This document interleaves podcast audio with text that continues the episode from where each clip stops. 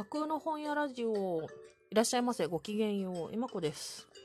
えー、カウントダウンをするするという気持ちだけはずっとするするって思ってたんですけれども、実際には全然できずに当日を迎えてしまいました。本日4月の23日木曜日は、えー、サンジョルディの日という記念日です。本と赤いバラの花を大切な人に贈る記念日ということで多分日本に伝わってからもう結構な年月が経っていると思うんですけれどもあんまりこう定着せず知られないままで今日まで来てしまったという、はい、マイナーな記念日だなっていう感じの紹介を多分2個くらい前のトークで配信しているんですけれどもなんで本と赤いバラの花なのかなとかそういうようなこともエピソードにも触れていますのでよろしければそちらも合わせて聞いてみていただけると嬉しいです。はい。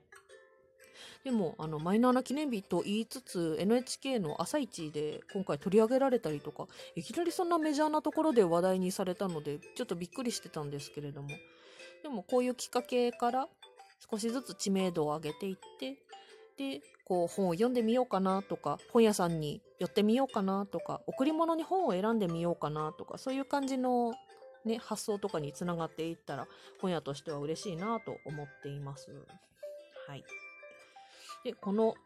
ラジオトークで喋ってなかった数日の間に、本と本屋に関わる、個人的には楽しかったことっていうのは小さないいことがいろいろあったんですけど、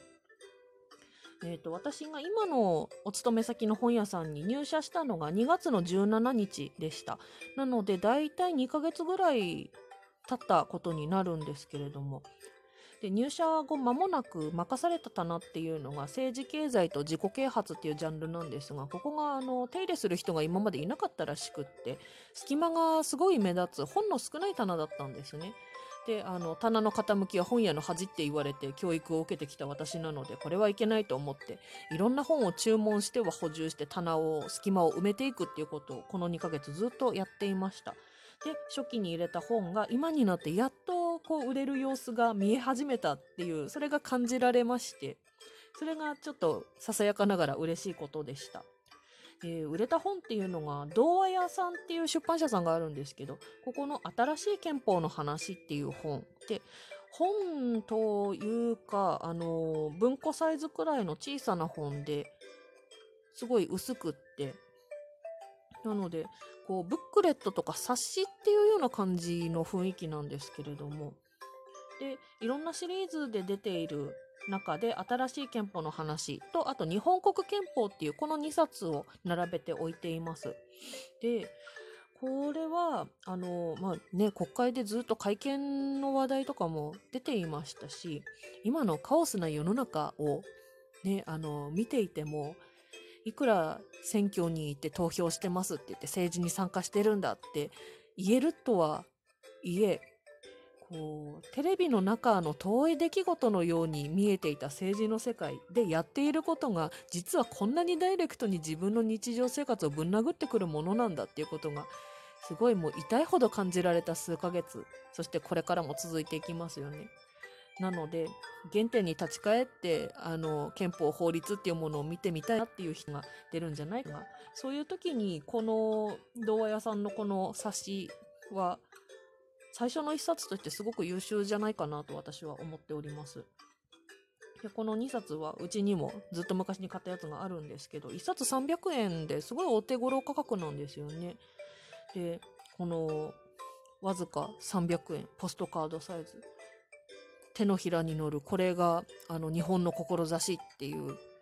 そういうちょっと固めのポップをつけてずっと置いていたんですけれども、うん、でも日本国憲法じゃなくて新しい憲法の話の方が先に売れるっていうのはちょっと意外ではありました。これはあの日本国憲法が制定された当時に子どもたちに向けて解説するために作られたテキストのタイトルその内容だそうなんですね。で、あのー、あんまり長い期間使われたものではないらしいんですけれども、はい。まあ、子供向けに古い内容とはいえ分かりやすく解説されたものってなっております。はい。うん。これはでも、あの、定番書としてもいいんじゃないかなって個人的には思ってる本なので、引き続きちょっといい場所に置きたいなと思っています。はい。それから、えっ、ー、と、注文してて、注文しててっていうか予約してて、待ってた本が金曜日に入るって思ってたのに土日を挟んで月曜にやっと入ってくるっていうかなりじらされた瞬間がやっとあの私のところにやってきました。早川書房の文庫です。読書嫌いのための図書室案内。やっぱりあの本に関わるタイトルだとちょっと特別扱いでついついひょいっと買ってしまう。これはまだ1行も読んでないのでこれからサンジョルディの日に初めて読み始める本として楽しみに、はい、取ってあります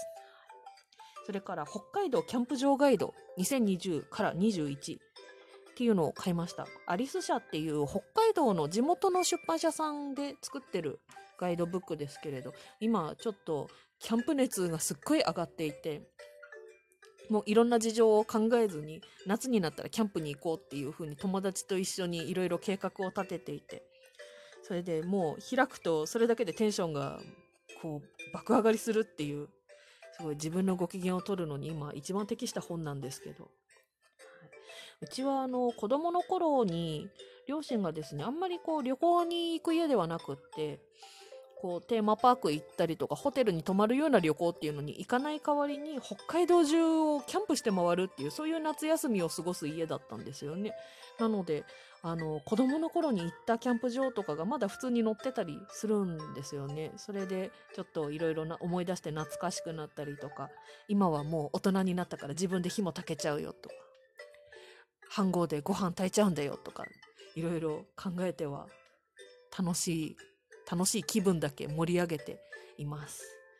ね、なんか今もう、ニュースを見るだけで気分が暗淡と落ちていくようなところがあるので、こういうね、楽しいことを考えるっていうのは大事ですね。今夏になったら、キャンプに行くのとアスパラ狩りに行くのを楽しみにしています。ね、もう取れたアスパラその場で茹でて食べるみたいなことをやりたいですね。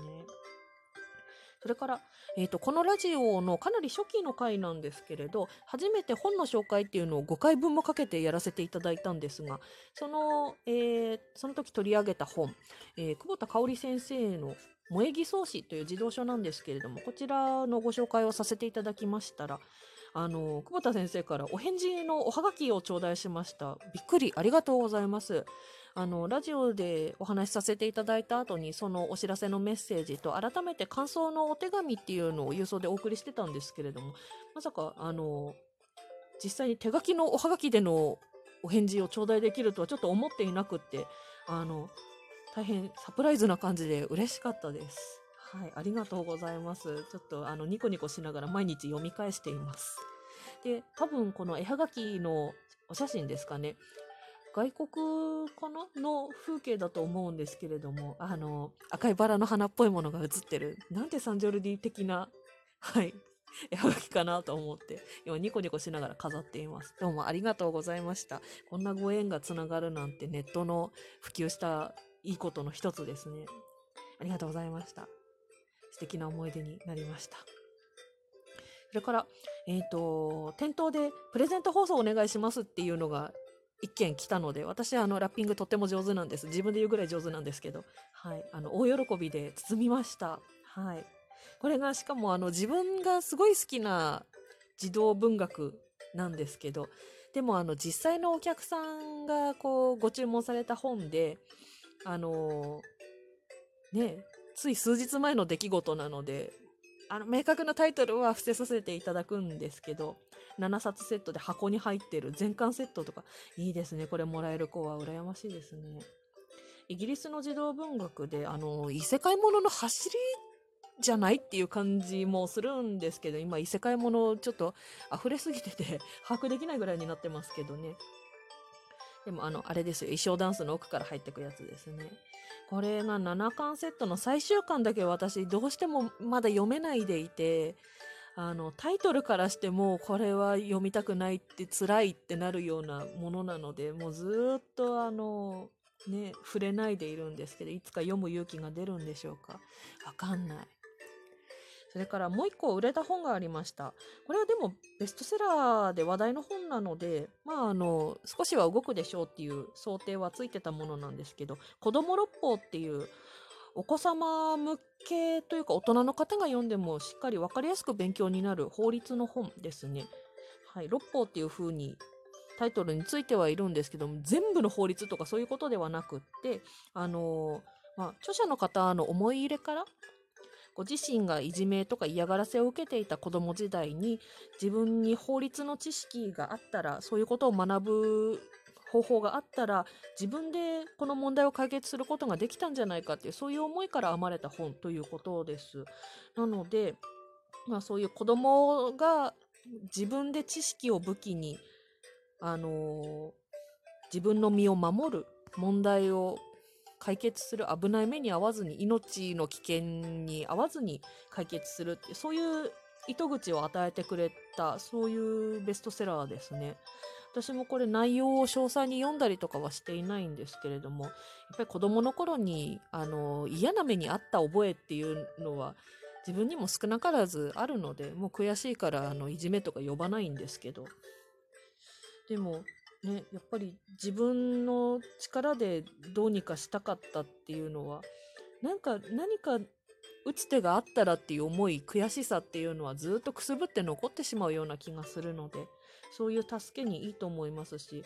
で、いくらね、親御さんとはいえ、学校ってね、親が入って生きにくい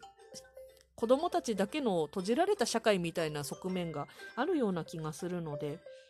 なんかこう、親御さんの立場からできることっていうのを周りの大人たちからできることっていうのを考える一助にもすごくいいんじゃないかなと思っています。これ一回ちょっと中をじっくり読みたい本として今頭の中にずっとありますね。はい。